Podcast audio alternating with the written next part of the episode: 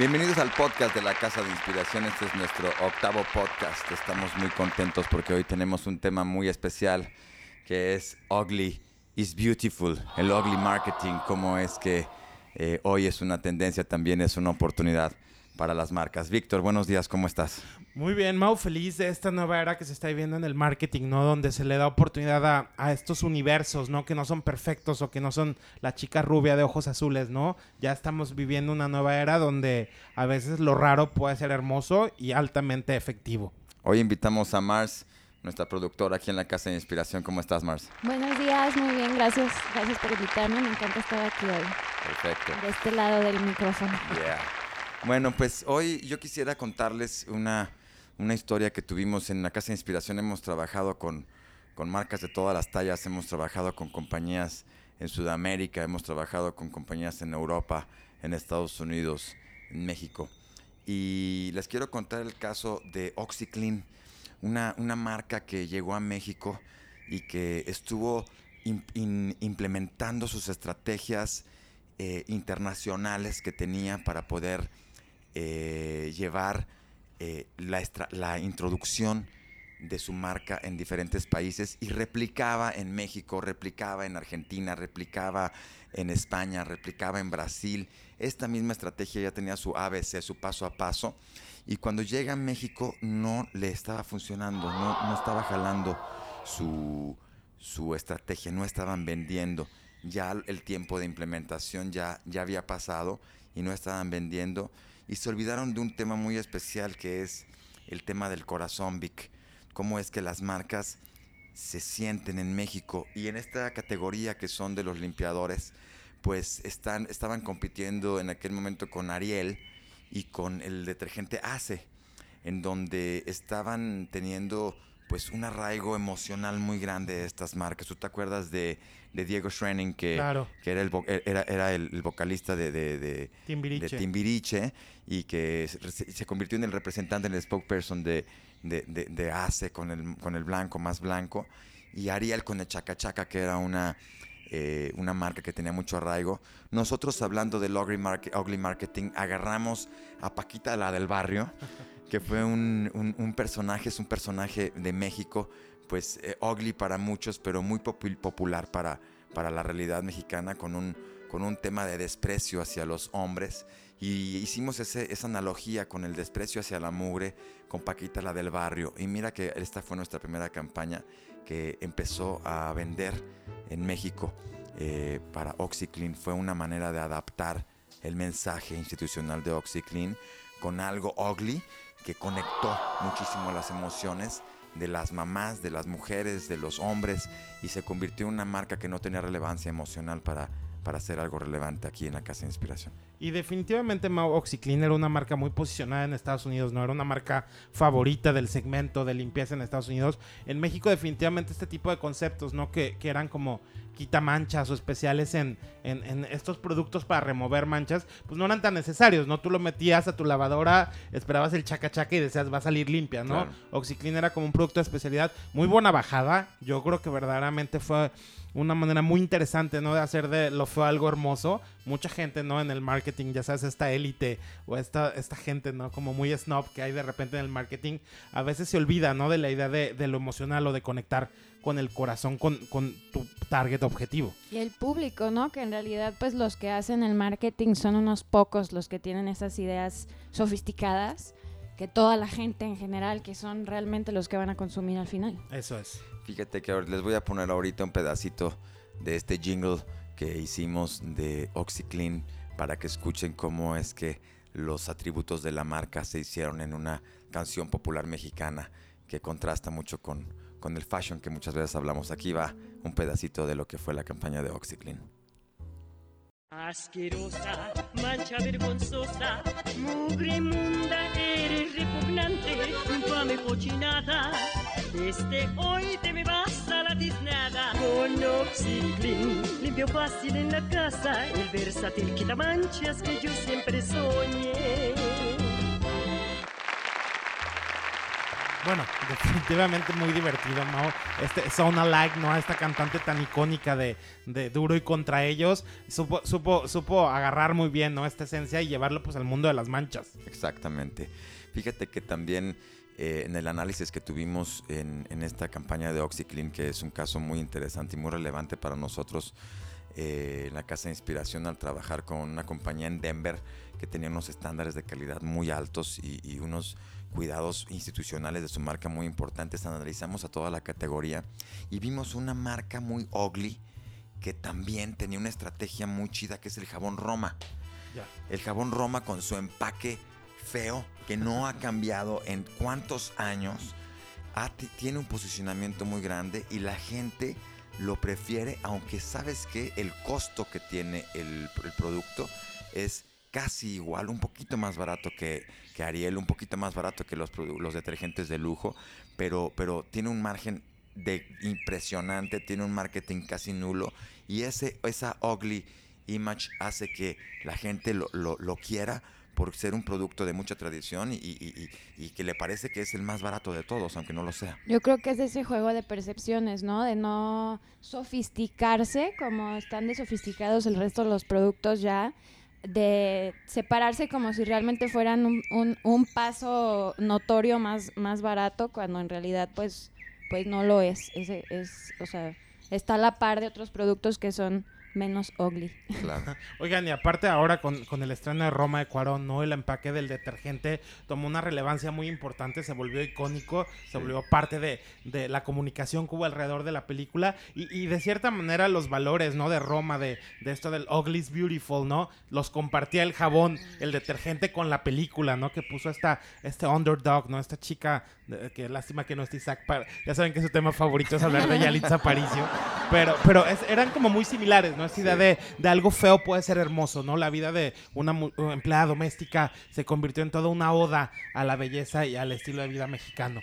Indiscutiblemente una, una persona de una belleza muy especial, Yalitza Aparicio, que, que se ha convertido en una tendencia de México, en una tendencia de marketing, en una estrategia de- de- de- de- del cine mexicano que ha puesto pues a esa, a esa imagen que no es la más perfecta, la ha puesto en los mejores lugares del mundo y ahorita está haciendo pues espacio en pasarelas, en revistas de moda, en, en, en todas en la. Guelaguetza, Mau, ah, Yalitza va a estar en, en Oaxaca, en la Guelaguetza. Los boletos para verla cuestan nomás 30 mil pesos. Wow. Creo que escoger fue el momento perfecto, ¿no? En lo que está sucediendo en general en la sociedad, que llegó, o sea, en el momento en el que justo estaba la entrada para que pues se elevara de esa forma y todos lo aceptáramos así, ¿no? Esto que dice Mars me parece bien interesante, Mau, porque hay una realidad social que está empujando el ugly business, ¿no? Los ugly shoes, ¿no? De repente estos tenis tipo de papá que estaban en el olvido y que todo el mundo repudiaba. Llega Valenciaga y saca su modelo Triple S, que eran unos tenis gigantes como tortas, ¿no? Tortas, ajá. Y, y de repente todo el mundo enloquece. De repente todo mundo quiere tener esos tenis que costaban una microfortuna. Y, y, y de repente tú dices, o sea, unos tenis que todos rechazábamos hace un año. Ya sabes que si alguien te los hubiera regalado, hubieras dicho, o sea, maldito, ¿cómo me regalas esa porquería? De repente se convirtió en el accesorio most. Todo el mundo quería tener estos tenis y lo estamos viendo, Y ¿no? todas las marcas se aventaron Exacto. también con su con su propia Con sus versión, ¿no? ugly shoes, ¿no? Ya hay shoes. como toda una categoría de ugly shoes. Yo hoy traté de venirme vestido con lo más ugly que tengo, este que es un poco más estampado y unos colores más, más chillantes para estar a tono con esta con este con el este tema podcast. ugly, ¿no? Sí. Pero, pero es bien interesante. Para los que ven RuPaul Drag Race o los fanáticos, la reina que ganó esta temporada era un, un personaje que era considerado como feo. O como, o como turbio, o como raro, como complicado. No eran como estos estándares de la reina perfecta, ni era una reina de comedia, no era, era una chica rara. Que podría entrar perfectamente en la categoría como de una reina ugly, ¿no? Y, y las otras contendientes se lo decían y todo eso. Y me parece un fiel reflejo de lo que dice Marta, ¿no? Como consumidores estamos buscando Es la, peculiaridad. tendencia ahorita, ¿no? En realidad. Pues como marcas, Víctor, cuéntanos cómo es que algunas marcas están utilizando algunos modelos con vitiligio, cómo están utilizando algunos personajes que ya no son los más perfectos en ese estándar de la, de la belleza, de las grandes marcas, que todavía se utiliza, pero hay una tendencia también cada vez a, reflejar, a proyectar personajes que son pues un poco más fuera de, esa belleza perfecta y, que, que están funcionando muy bien, ¿no? Y esto que dices, Mau, es esencial para entender el debacle de una de las compañías que era la más poderosa en el sentido de la belleza, ¿no? Victoria's Secrets, que está perdiendo mucho dinero, su, su, su plataforma de, de negocios está viniendo abajo, es una realidad, la marca está perdiendo dinero, cada trimestre reporta pérdidas, pérdidas, y ellos se afianzaron esta idea de la perfección, ¿no? Que hace una década era como el ideal de todas las marcas, ¿no? La chica tenía que tener un cuerpo perfecto, un pelo perfecto, unos ojos perfectos. Como ángeles, ahora sí. Ándale, literal, Mars, como ángeles total. Y parece que esa fórmula ya no funciona, Mau. Ah, hay una línea de lencería que se llama Que es de American Eagle. Y es eh, una marca que apostó por poner chicas con cuerpos reales, sin Photoshop, en sus imágenes. Ellos dijeron, ¿sabes qué? El cuerpo femenino es hermoso, como es. Y de repente en su publicidad veías una chica que era talla 12, ¿no? Que era un poco curvy y que tenía estrías en los brazos y que tenía estrías en el derrier. Algo que hubiera considerado super ugly, ¿no? Con los estándares de Victoria's Secrets, donde todas eran perfectas y la marca está vendiendo increíble. Sobrepasa en ganancias a, a Victoria's Secrets y viene. Rihanna también con su marca Fenty Lingerie, que también apostó por las chicas curvy y po- mostró a chicas 2X en pasarela y en, y en su publicidad. Y Y, la gente lo amó. que está em, orgullosa de sus estrías, ¿no? Que en realidad, o sea, tenemos que decirlo, el 98% de las mujeres tienen estrías, tengas el cuerpo que tengas, honestamente es algo natural.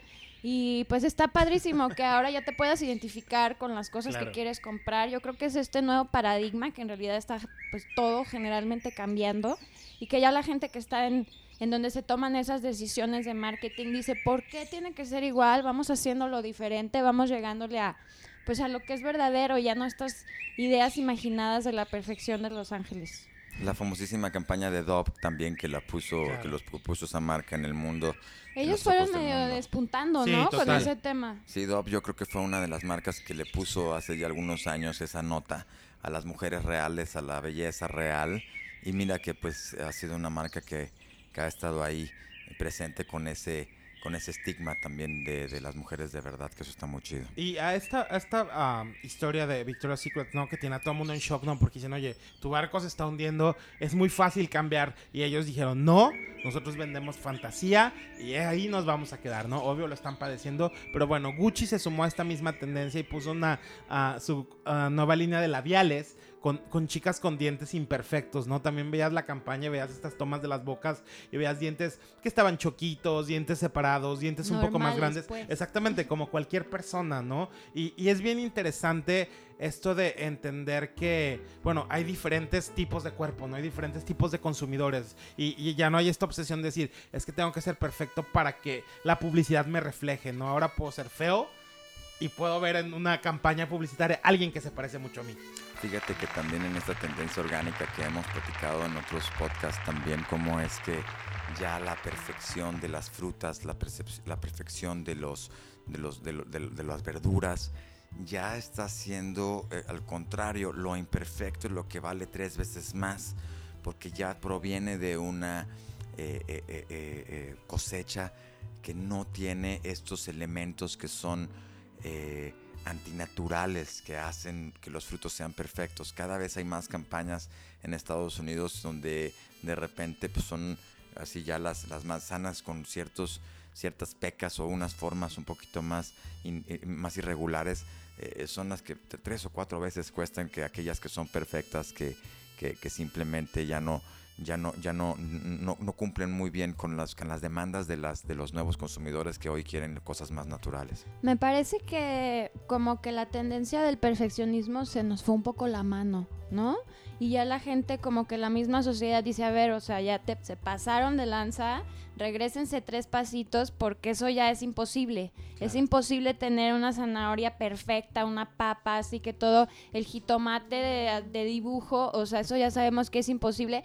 Y los precios que hemos pagado por tener este tipo de cosas, pues han sido muy, muy, muy altos. Y creo que ya la sociedad está exigiendo un cambio y por eso estamos regresando a, a estas cosas más orgánicas y al menos perfeccionismo y al ugly fashion y a como que desmitificar todo lo que es perfecto, ¿no? Claro, más crudo, ¿no? Que también es una tendencia mucho en, en esto de la comida, ¿no? La Claro. comida cruda y todo eso. Palacio de Hierro, Mau, Marta, también se sumó a esta tendencia en- en- el año pasado. En su campaña de belleza puso una chica con pecas. Lo que antes hubiera sido un súper escándalo, Muchas ¿no? pecas. Muchas pecas. Tenía la cara llena de pecas. Y, y de repente mm, quiso vender también esta historia. Los tatuajes es otro tema, ¿no? Del, de esta idea del ugly. Antes maquillaban a los modelos de pies a cabeza porque era, o en Photoshop le retiraban los tatuajes porque era imposible que en una revista de moda o en una marca apareciera alguien con un tatuaje.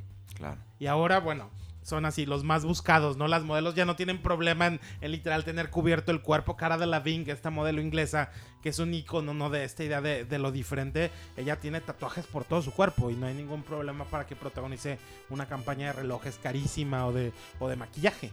La tendencia la podemos ver y ahí es como es que las grandes marcas están utilizando a, a personajes que los representen de una manera más auténtica, con gente no tan perfecta. Todavía estamos nosotros en esta eh, consejería que tenemos para nuestras marcas, todavía tenemos estos debates para realmente eh, eh, eh, eh, compartirle la idea a los directivos de que no solamente la chica perfecta está bien para que salga en la campaña, justamente la semana pasada estábamos por ahí compartiendo con uno de nuestros clientes algunas ideas de, manten- de, meter personajes un poquito más especiales y, y bueno, ahí estamos todavía en esta, en esta búsqueda, pero pues con buena aceptación también, nos están aprobando ya campañas que tienen personajes ya más diferentes y no solamente los perfectos, que también nos encanta que sabemos utilizar, pero, pero que también las marcas que están buscando tendencia están escuchándonos y, y están, están aplicando esa gran tendencia en, en- en sus, en sus próximas Y campañas. sobre todo entender, ¿no? Esta idea de la individualidad, lo que comentaba Marta hace un segundo, ah, como consumidores estamos siendo cada vez más reactivos, ¿no? Antes nos casábamos Claro. con la idea de decir, quiero la casa perfecta, con las frutas perfectas, el pelo perfecto, la separación de ojos y todo eso, y ahora hay como esta idea de decir, ok, body positive, ¿no? Me acepto. Hago lo que tengo que hacer para, para tener el estilo de vida que quiero, pero no necesariamente me traumo con tener los abdominales perfectos, ¿no? Que, veo, Claro. que veo en la publicidad de ropa interior de Calvin Klein. Yo creo que, yo creo que eso es también una, una gran oportunidad. Nosotros como publicistas siempre estamos mostrándole a la gente un poco el estilo de vida que tiene que ser. Hay hay un poco de cortocircuito en algún momento de, de- de la moralidad, de cómo presentamos estas ideas hacia la gente, pero me encanta esta tendencia de mostrar las, las cosas más reales, las cosas más auténticas, este, entender que realmente no tenemos que ser perfectos para poder encajar en donde estamos en nuestra vida y aceptarnos con nuestras curvas, aceptarnos con nuestros dientes chuecos, Con nuestras marcas. con nuestras marcas exactamente que, que podamos que podamos tener que nos hagan entendernos como personajes únicos y ya quitar ese, ese- esa vieja idea de que solamente lo perfecto, solamente las chicas mm, con el cuerpo más, más lindo o las más delgaditas o las que eh, no tienen la lonjita o algo así, más bien pues entender que la belleza somos todos y que al final de Un- cuentas un- hay hay un, un espectro más grande de la belleza del que hemos venido pintando los últimos años. Y, y- y hay pérdidas, Mau. O sea, si me entiendes? O sea, no solo se trata de, de mandar este mensaje positivo tú como marca a tus consumidores y decirles, oye, yo te amo, ¿no? No me importa cómo seas. Está habiendo pérdidas. Las marcas que no están adoptando este modelo de, de- del ugly persons o, o personas reales, ¿no? Y diciendo ugly, encontrar estos estándares perfectos Claro, de, claro, claro. de estos ángeles, ¿no? Y eso, o sea, están teniendo pérdidas. Victoria's Secret, se los juro, que ahorita está diciendo, ¿por qué abrí la boca? ¿Por qué dije que... O sea, tiene a las mujeres más hermosas del mundo y su show lo cancelaron, ya no lo van a transmitir ¿A este año. Se Wow. acabó después de 20 años, ¿no? El rating estaba cada vez más abajo y más abajo. El público habló y dijo, no, gracias, no quiero tu estética, no quiero tu estilo de vida, no lo voy a comprar. Y es que todo lo que viene atrás, ¿no? De lo que significa vendernos esos estándares imposibles, o sea, depresión, enfermedades Total. alimenticias, o sea, un montón de cosas que generan en, en la gente, en la gran masa, que ya la masa dijo, ya estuvo, o sea, ya no quiero sentirme así, déjame en paz. Y por supuesto, cierra en Estados Unidos y empieza su invasión a Latinoamérica, ¿no? Victoria sí que se está viniendo al sur porque pues obviamente Sí, sabe aquí que aquí todavía aquí todavía tiene mucho valor de marca. Eso es lo que decíamos las eh, para toda la gente que nos escucha, eh, las tendencias las podemos ver como somos un país de, de- somos un país seguidor, somos, no somos un país generador de tendencias, que cada vez lo mexicano va siendo más tendencia, pero todavía somos un país que va siguiendo las tendencias sociales, que va siguiendo ciertos modelos de, de- la sociedad, como es que se estructuran otros países. Podemos ver nosotros los estrategas, los publicistas, qué está sucediendo en, los países, en Europa, en Estados Unidos, y podemos realmente trabajar en el futuro y, adoptar esas cosas con antelación y presentarlas con las marcas, ya que la gente pues eso poco a poco lo va a ir adoptando y lo va, lo va llevando cada vez a un entendimiento más, más práctico en México. Oigan, se nos está acabando el tiempo. Yo no quiero irme sin hablar de un tema del ugly marketing. Oye, estas, estas ah, campañas o estas ah, imágenes de comunicación donde solo hay ah, beneficio y tipográfico de, de- de- de la marca, cuando no le ponen una imagen y todo eso, es considerado casi un, un volante, ¿no? Pero hay Sí. muchas marcas que han visto que está feo, pero es bien efectivo. ¿Sabes qué? Estás dando en un punto bien interesante. Este, también hay que entender que ahí se hace la mezcla. Hay veces que los mensajes muy escuetos, muy directos, sin mucho rollo, sin mucha estética, hacen que la gente también nos pueda leer, los pueda checar muy bien. Así hacemos algunas campañas también nosotros que, que, que- que- ya, ya comprendemos muy bien cómo se tiene que hacer la mezcla en una marca que maneja un alto sentido de estética y cómo es que puede hacer unas campañas que sean completamente sin estilo, por decirlo de alguna forma. ugly marketing. ugly marketing, pero que también es súper rentable y es, eh, hace que la gente visite, que la gente compre, que la gente reaccione a un mensaje que no tiene mucho chiste. Eso también es una gran oportunidad para, para desarrollar, Vic. Y que en el segmento la gente puede decir, qué feo está esto, ¿no? O sea, ¿en serio contrataste a alguien para que te hiciera esto? Pero es la realidad, ¿no? Hay, en, en este call to action tan directo, pues a veces hay una belleza monetaria impresionante. Es lo interesante del marketing, ¿no? De lo que se hace aquí en la Casa de Inspiración, de tener este expertise de cómo poder leer a la marca y que aunque parezca algo que sí está haciendo ugly, pero en realidad va a tener el, el resultado esperado, pues eso es lo que mejor, ¿no? Así que así- nos es- despedimos con la idea de que ugly is beautiful, ¿no? Ugly is Estamos- beautiful, ugly is beautiful. Yo, yo les quiero decir que eh, nosotros eh, eh, hace, hace unos años trabajamos para, para, para Electra y fíjate que eh, era una marca que sí me parecía muy ugly, not so beautiful. Y este sentido que tenía como de ser una marca muy, muy chilanga, muy, eh, eh, muy de DF, no causaba simpatía eh, fuera de, la Ciudad de México. Entonces trabajamos con ella para que no se le quitara ese sentido popular, pero sí se le quitara ese sentido nada más de- de ser una marca de la Ciudad de México que, que no combinaba mucho con Monterrey, que no combinaba mucho con Guadalajara, que no combinaba mucho con Mérida. Y trabajamos junto con, con otras agencias en un, comité muy grande para hacer que esta marca se le quitara un poquito lo ugly, se le quedara lo ugly popular, pero no se le quitara ese, ese sentido también de- de pertenencia que solamente funcionaba para un, para un territorio, ¿no? Así es que el ugly marketing es toda una, una, una, una odisea y cómo es que pues manejamos nuestros, nuestros, nuestros contrastes y manejamos nuestros eh, eh, diferentes imágenes para hacer que el público reaccione. Y hoy la autenticidad y lo que sea más natural, lo que sea menos posado, también es una gran herramienta de marketing, Vic. Oye, Mau, y, y bueno, a- a- en algo, ya en la última nota, los perritos adoptados, ¿no? Luego de repente la gente está obsesionada con la belleza de estos perros de raza. Hay mucho amor y hay mucho, mucho que vivir cuando adoptas un perrito de la calle, ¿no? Un, peri- un perrito criollo, que de repente todo el mundo dice, "Ah, no, pues no están padres, no están uglies, pero, pero te dan mucho amor, ¿no? Y ahí compruebas, una vez más, que pues lo ugly is beautiful. Sí, Mars, algo para, algo para cerrar. Pues nada, esto de los perritos se me hace muy padre porque sí, o sea, esto de estar haciendo pues negocio con las vidas de los animalitos y que nos pareciera a nosotros tan común y tan normal estar así este criando a estas especies, se me hace muy bonito que, que nuestra percepción se esté abriendo de esta forma sobre todo, porque si estamos aceptando todo esto ugly y natural es porque no estamos siendo nosotros más naturales, entonces eso es lo que rescato que, que está padre del ugly fashion. Vic, para terminar, ¿qué nos, qué nos puedes decir antes, para, antes de irnos para que, para que hablemos de nuestro próximo podcast? Oye, Mau, pues ahí tenemos como varios temas en el tintero, ¿no? La gente nos, nos está escribiendo. a neomarketing es un tema que funcionó muy bien, que a la gente le gustó mucho y Sí. que nos están preguntando mucho. Así que la próxima semana vamos con neomarketing parte 2, que seguramente llegaremos a la parte 10.000, ¿no? Pero, pero sí es interesante, ¿no? Saber qué está sucediendo, qué están haciendo como las marcas en el planeta. Así que la próxima semana nos escuchamos con neomarketing parte 2. Y pues muchas gracias a todos los que nos escuchan. Decirles que eh, ahora es una oportunidad de encontrar la belleza en cada uno y que no necesariamente los, los estándares que a veces las campañas presentan son los que debemos de seguir, sino que aceptar nuestra propia belleza también es, es algo hermoso. Yo soy Mauricio, muchas gracias Víctor, gracias más por estar aquí. Gracias. Nos vemos en el próximo podcast de la Casa de Inspiración. Los amamos, gracias.